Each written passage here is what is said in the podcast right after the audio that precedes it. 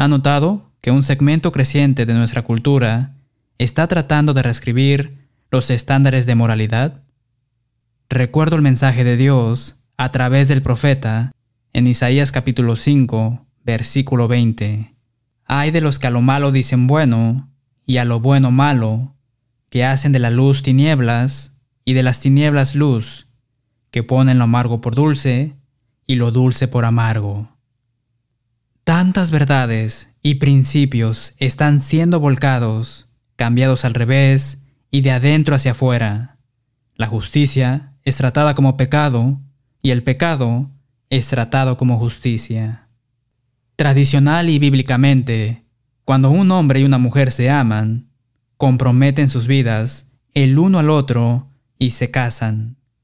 Jesús enseñó en Mateo capítulo 19, versículos 4 al 6, ¿No habéis leído que el que los hizo al principio, varón y hembra los hizo? Y dijo, Por esto el hombre dejará padre y madre, y se unirá a su mujer, y los dos serán una sola carne. Así que no son ya más dos, sino una sola carne. Por tanto, lo que Dios juntó, no lo separe el hombre. Ahora, hombres y mujeres comúnmente viven juntos en relaciones inmorales, sin compromiso. Nuestra cultura promueve la comunidad LGBT y todo lo que la acompaña. Nuestra cultura ya no promueve el matrimonio entre un hombre y una mujer, sino que celebra a los hombres que niegan su masculinidad y a las mujeres que niegan su feminidad. Tradicional y bíblicamente, cuando un hombre y una mujer se casan, se comprometen el uno al otro para bien, para mal, en la riqueza, en la pobreza, en la enfermedad y en la salud, hasta que la muerte los separe. Ahora, los hombres y las mujeres se divorcian cuando hay un contratiempo en su relación, sin buscar un asesoramiento serio.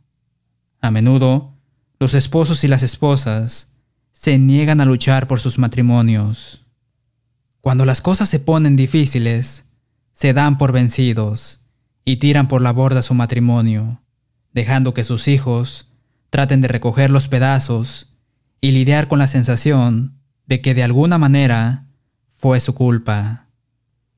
Tradicional y bíblicamente, los esposos y las esposas tienen hijos y los crían. Hoy, los niños nacen sin la bendición de los padres casados. En cambio, los padres solteros, los abuelos y los padres adoptivos tienen que hacer todo lo posible para criar a sus hijos. En un informe conjunto, a finales del año 2015, de la Universidad de Princeton y el Instituto Brookings, David Rivar, de la Universidad de Melbourne, escribe, Resmas, pilas de investigaciones médicas y de ciencias sociales muestran de manera convincente que los niños que son criados por sus padres biológicos, casados, disfrutan de mejores resultados físicos, cognitivos y emocionales, en promedio, que los niños criados en otras circunstancias. Los investigadores han podido demostrar con solidez que el matrimonio tiene impactos casuales en resultados tales como la educación de los niños, su ajuste social y emocional y su empleo, matrimonio y salud mental como adultos. Estamos horrorizados por los tiroteos en las escuelas de Columbine, Sandy Hook y más reciente, Onvalde. Pero estos no son eventos aislados. Según NPR, ya este año ha habido 27 tiroteos en escuelas. Claramente, nuestra cultura, que se desmorona, y su creciente distancia de Dios y las escrituras, forman el ambiente tóxico que produce tal comportamiento pervertido. El informe ¿Por qué importa el matrimonio? Tercera edición, 30 conclusiones de las ciencias sociales informó sobre los múltiples beneficios del matrimonio, incluidas las ventajas para los niños. Un equipo diverso trabajó colectivamente en el informe, incluidos académicos familiares de UC Berkeley, la Universidad de Rutgers y las universidades de Texas, Virginia, Minnesota, Chicago, Maryland y Washington. Descubrieron que los niños que vivían con sus propios padres casados, en general, viven vidas más largas y saludables, tanto física como psicológicamente. Son mejores en la escuela. Es más probable que se gradúen de la escuela secundaria y asistan a la universidad. Tienen menos probabilidades de vivir en la pobreza. Es menos probable que tengan problemas con la ley son menos propensos a beber o consumir drogas. Tienen menos probabilidades de ser violentos o sexualmente activos. Tienen menos probabilidades de ser víctimas de violencia sexual o física. Tienen más probabilidades de tener un matrimonio exitoso cuando sean mayores. Como va el hogar, así va la cultura respondemos a una pregunta del espectador, ¿Dios tiene género? después de nuestro himno.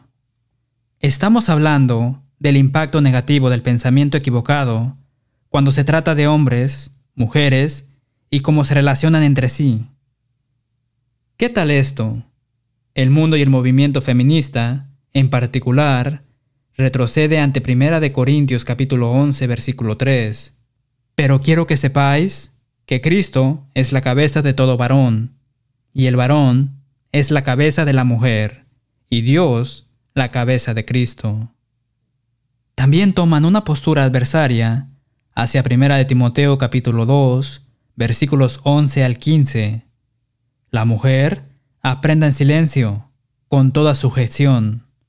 La mujer aprenda en silencio, con toda sujeción, porque no permito a la mujer enseñar, ni ejercer dominio sobre el hombre, sino estar en silencio, porque Adán fue formado primero, después Eva, y Adán no fue engañado, sino que la mujer, siendo engañada, incurrió en transgresión. Pero se salvará, engendrando hijos, si permaneciere en fe, amor y santificación con modestia. Aunque muchas iglesias se han derrumbado y se han conformado a la cultura, el cristiano creyente en la Biblia recibe estas palabras como inspiradas por Dios. ¿El problema?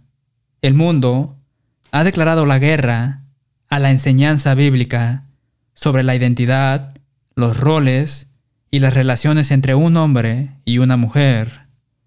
Desafortunadamente, el mundo influye en los creyentes profesantes que se suman a la confusión.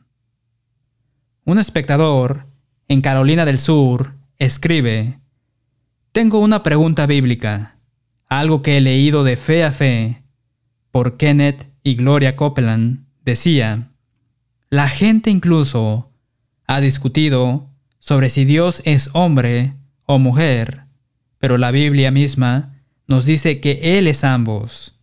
Así es. En el idioma hebreo, todas las palabras tienen género, son macho o hembra, pero la palabra hebrea, Jehová, es tanto masculina como femenina. Él es tan femenino como masculino, y tan masculino como femenino. Originalmente la humanidad también era así. Cuando Dios hizo al hombre por primera vez, era tanto femenino como masculino. Entonces, Dios separó la parte femenina e hizo mujer hombre, o el hombre con la matriz. Después de eso, el hombre y la mujer tuvieron que unirse para estar perfectamente completos. Es interesante considerar el asunto del hombre. Jehová como se menciona en la pregunta, especialmente porque es fundamental para la afirmación de que Dios dio este nombre a los llamados testigos de Jehová. La Enciclopedia Británica, Micropedia, volumen 10, dice de Yahvé el nombre personal de el Dios de los israelitas. Los masoretas, eruditos bíblicos judíos de la Edad Media, reemplazaron los signos vocálicos que habían aparecido por encima o por debajo de las consonantes de Y, HWH con los signos vocálicos de Adonai o de Elohim. Así nació el nombre artificial Jehová. Aunque los eruditos cristianos, después de los periodos del Renacimiento y la Reforma, usaron el término Jehová para YHWH en los siglos XIX y XX, los eruditos bíblicos, nuevamente, comenzaron a usar la forma Yahweh, por lo que esta pronunciación del tetragamatón nunca se perdió realmente. Las transcripciones griegas también indican que YHWH debería pronunciarse Yahweh. El artículo de Británica continúa diciendo, Curiosamente, incluso los testigos de Jehová reconocen que el nombre Jehová es impropio. Su libro, Que tu nombre sea santificado, admite libremente en las páginas 16 y 18 que Yahweh es la traducción superior del tetragamatón. Este libro ha sido retirado últimamente.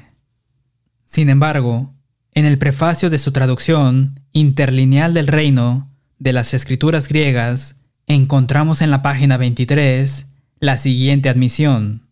Aunque nos inclinamos a ver la pronunciación Yahvé como la forma más correcta, hemos retenido la forma Jehová debido a la familiaridad de la gente con esto desde el siglo XIV.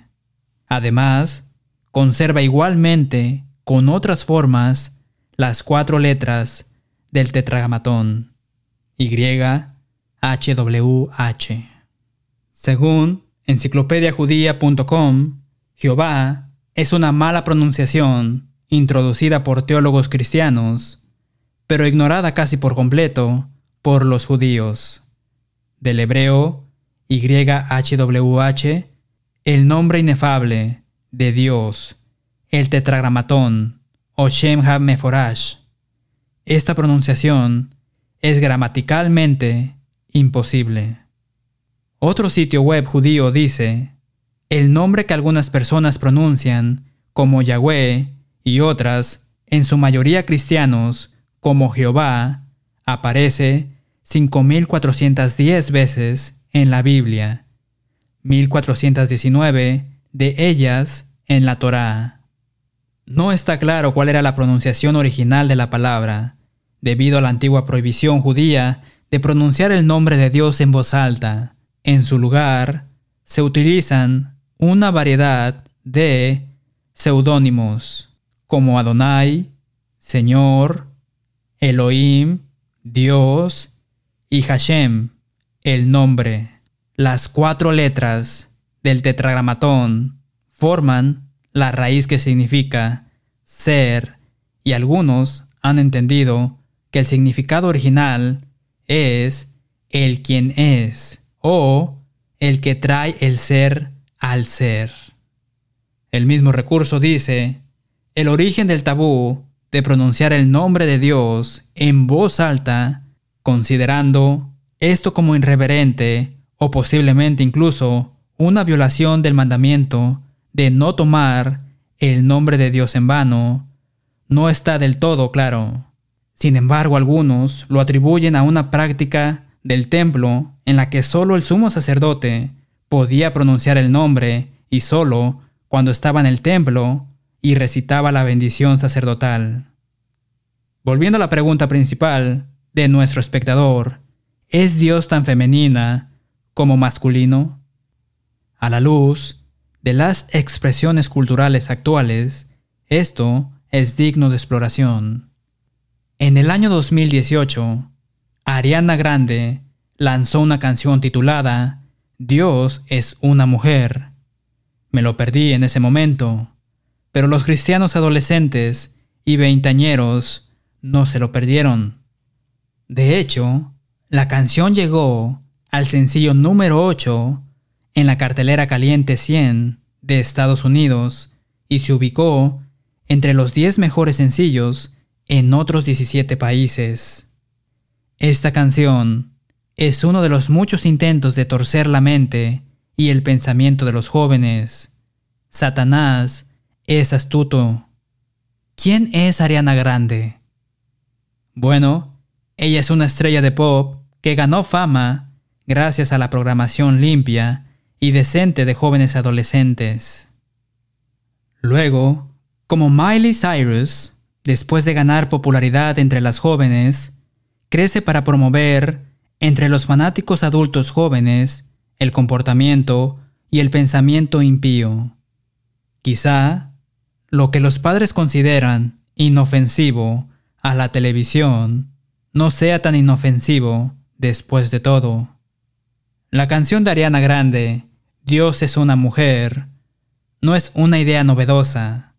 Arwa Madawi escribe en un artículo en línea del 13 de julio en El Guardián, en el 2015, un grupo de mujeres obispos dentro de la Iglesia de Inglaterra hizo campaña por más lenguaje expansivo e imágenes acerca de Dios, que abarcaran los pronombres femeninos.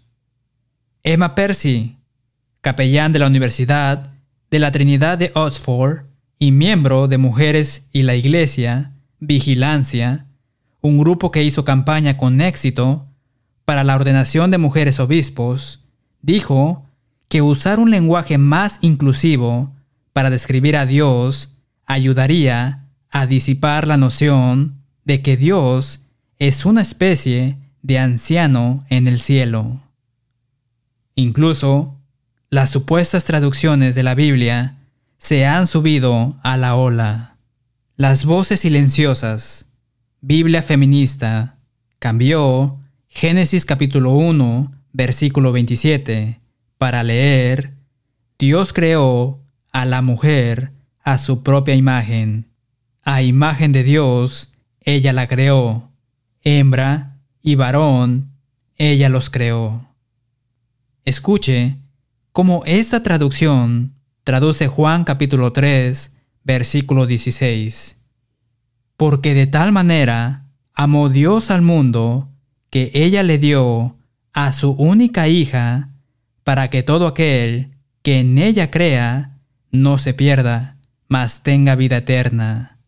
Aquí está su traducción de Efesios capítulo 5, versículos 22 y 23.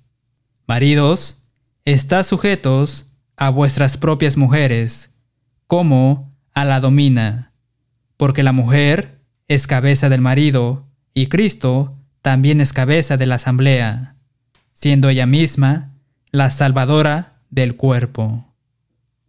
Stephen Tompkins agrega en su artículo en línea de la BBC del 2 de junio del 2015, ¿por qué Dios no es mujer? un grupo en la Iglesia de Inglaterra está llamando a servicios para dirigirse a Dios como ella, tanto como Él. La cuestión del género de Dios se remonta a la iglesia cristiana primitiva. Escribe Stephen Tompkins. En cuanto al lenguaje de los servicios religiosos, otras denominaciones británicas se han adelantado a la Iglesia de Inglaterra en la inclusión. La Iglesia Metodista introdujo un nuevo libro de servicio en 1999 que usa lenguaje masculino y femenino para Dios, nuestro Padre y nuestra Madre. Todo esto es propaganda feminista.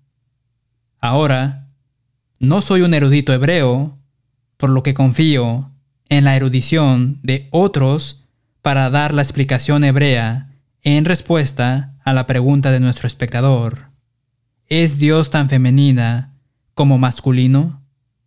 Sin embargo, como laico, es instructivo que la Biblia hable de Dios como Padre más de 150 veces. Algunos ejemplos incluyen Primera de Crónicas, capítulo 29, versículo 10, y dijo David, Bendito seas tú, oh Jehová, Dios de Israel, nuestro Padre, desde el siglo y hasta el siglo. Salmos 68, versículo 5. Padre de huérfanos y defensor de viudas, es Dios en su santa morada. Salmos 89, versículo 26. Él me clamará, mi Padre eres tú, mi Dios y la roca de mi salvación. Malaquías capítulo 2, versículo 10. ¿No tenemos todos un mismo Padre? ¿No nos ha creado un mismo Dios? En el Nuevo Testamento griego, vemos que se habla de Dios como Padre y nunca como Dios Madre. Mateo capítulo 6, versículo 9. Padre nuestro, que estás en los cielos, santificado sea tu nombre. Juan capítulo 1, versículo 18. A Dios nadie le vio jamás, el unigénito Hijo, que está en el seno del Padre, Él le ha dado a conocer. Juan capítulo 5, versículo 18. Jesús decía que Dios era su propio Padre, haciéndose igual a Dios. Los judíos dijeron, en Juan capítulo 8, versículo 41, Nosotros no somos nacidos de fornicación. Un Padre tenemos que es Dios. Jesús, por supuesto, claramente vino a la tierra y se hizo carne, la carne de un niño varón. Leemos en Mateo capítulo 1, versículo 21, y dará a luz un hijo, y llamará su nombre Jesús porque Él salvará a su pueblo de sus pecados. El siguiente extracto de la Torah.com proviene de Mark S.B. Bretler, profesor de estudios judaicos en la Universidad de Duque y profesor de estudios bíblicos emérito en la Universidad de Brandeis. Bretler escribe, Dentro de este marco, YHWH en la Biblia es masculino la mayoría de los estudiosos creen que esto es irrelevante, afirmando, por ejemplo, las formas gramaticales de Dios son masculinas y las representaciones de Dios son en su mayoría masculinas. Aunque Dios usa una comparación con una mujer en el parto, Isaías capítulo 42 versículo 14, no obstante, Existe un fuerte consenso entre los eruditos de que se considera que Dios no es sexual. Si el sexo debe aplicarse a la deidad de Israel, sería monosexual, y esto es una incompletitud o una contradicción en los términos. En otras palabras, la mayoría de los eruditos sugieren que el hecho de que Dios sea gramaticalmente masculino no tiene más relación con el género real de Dios que el hecho de que la mesa sea masculino significaba que los antiguos israelitas veían las mesas como masculinos y los arcos como femeninas. Sin embargo, estudios lingüísticos recientes muestran que esto es incorrecto. El género gramatical se extiende a la comprensión del género real. Bretler agrega, el hebreo no tiene un género gramatical neutro, por lo que todos los elementos deben tener un género gramatical de masculino o femenina. Por lo tanto, está lejos de ser trivial que cuando se hace referencia a YHWH en la Biblia, YHWH siempre gobierna un verbo masculino y se describe con un adjetivo masculino. Este hecho gramatical se deriva de una visión de YHWH como masculino y habría reforzado esa visión. En ocasiones, las escrituras comparan el tierno amor, la compasión y el cuidado de Dios con el de una madre amable y gentil. Isaías capítulo 42 Versículo 14. Desde el siglo he callado, he guardado silencio y me he detenido.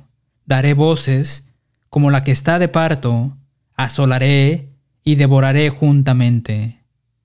Isaías capítulo 49, versículo 15. ¿Se olvidará la mujer de lo que dio a luz para dejar de compadecerse del hijo de su vientre? Aunque olvide ella, yo nunca me olvidaré de ti. Oseas capítulo 13, versículo 8. Como osa que ha perdido los hijos, los encontraré. Mateo capítulo 23, versículo 37. Jerusalén, Jerusalén, cuántas veces quise juntar a tus hijos como la gallina junta sus polluelos debajo de las alas, y no quisiste. Estas menciones figurativas están muy lejos de hacer de Dios una madre o una mujer, el apóstol Pablo, por ejemplo, escribió en Primera de Tesalonicenses capítulo 2, versículo 7, Antes fuimos tiernos entre vosotros, como la nodriza que cuida con ternura a sus propios hijos. Esto no disminuyó la masculinidad del apóstol Pablo.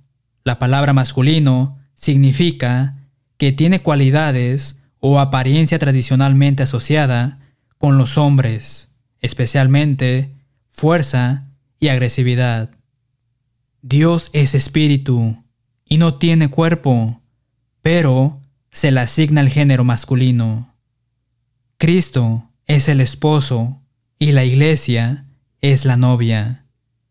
Él instaló sacerdotes en el Antiguo Testamento. Todos ellos eran hombres. Jesús viene al mundo como un hombre y no como una mujer. Él escogió doce hombres, no mujeres, para ser apóstoles. Nada de esto hace a las mujeres inferiores, solo las distingue de los hombres y les asigna roles diferentes. Que estemos más alertas a las artimañas de Satanás a través de los medios de comunicación y que seamos más cautelosos mientras nos esforzamos por proteger a nuestros hijos de la propaganda venenosa que promueve nuestra cultura. Quédese con nosotros para las palabras finales después de nuestro himno. Gracias por ver dejando que la Biblia hable. Contáctenos para obtener una copia gratuita del número 1369, ¿Dios tiene género? o nuestro nuevo curso bíblico, la verdad libera.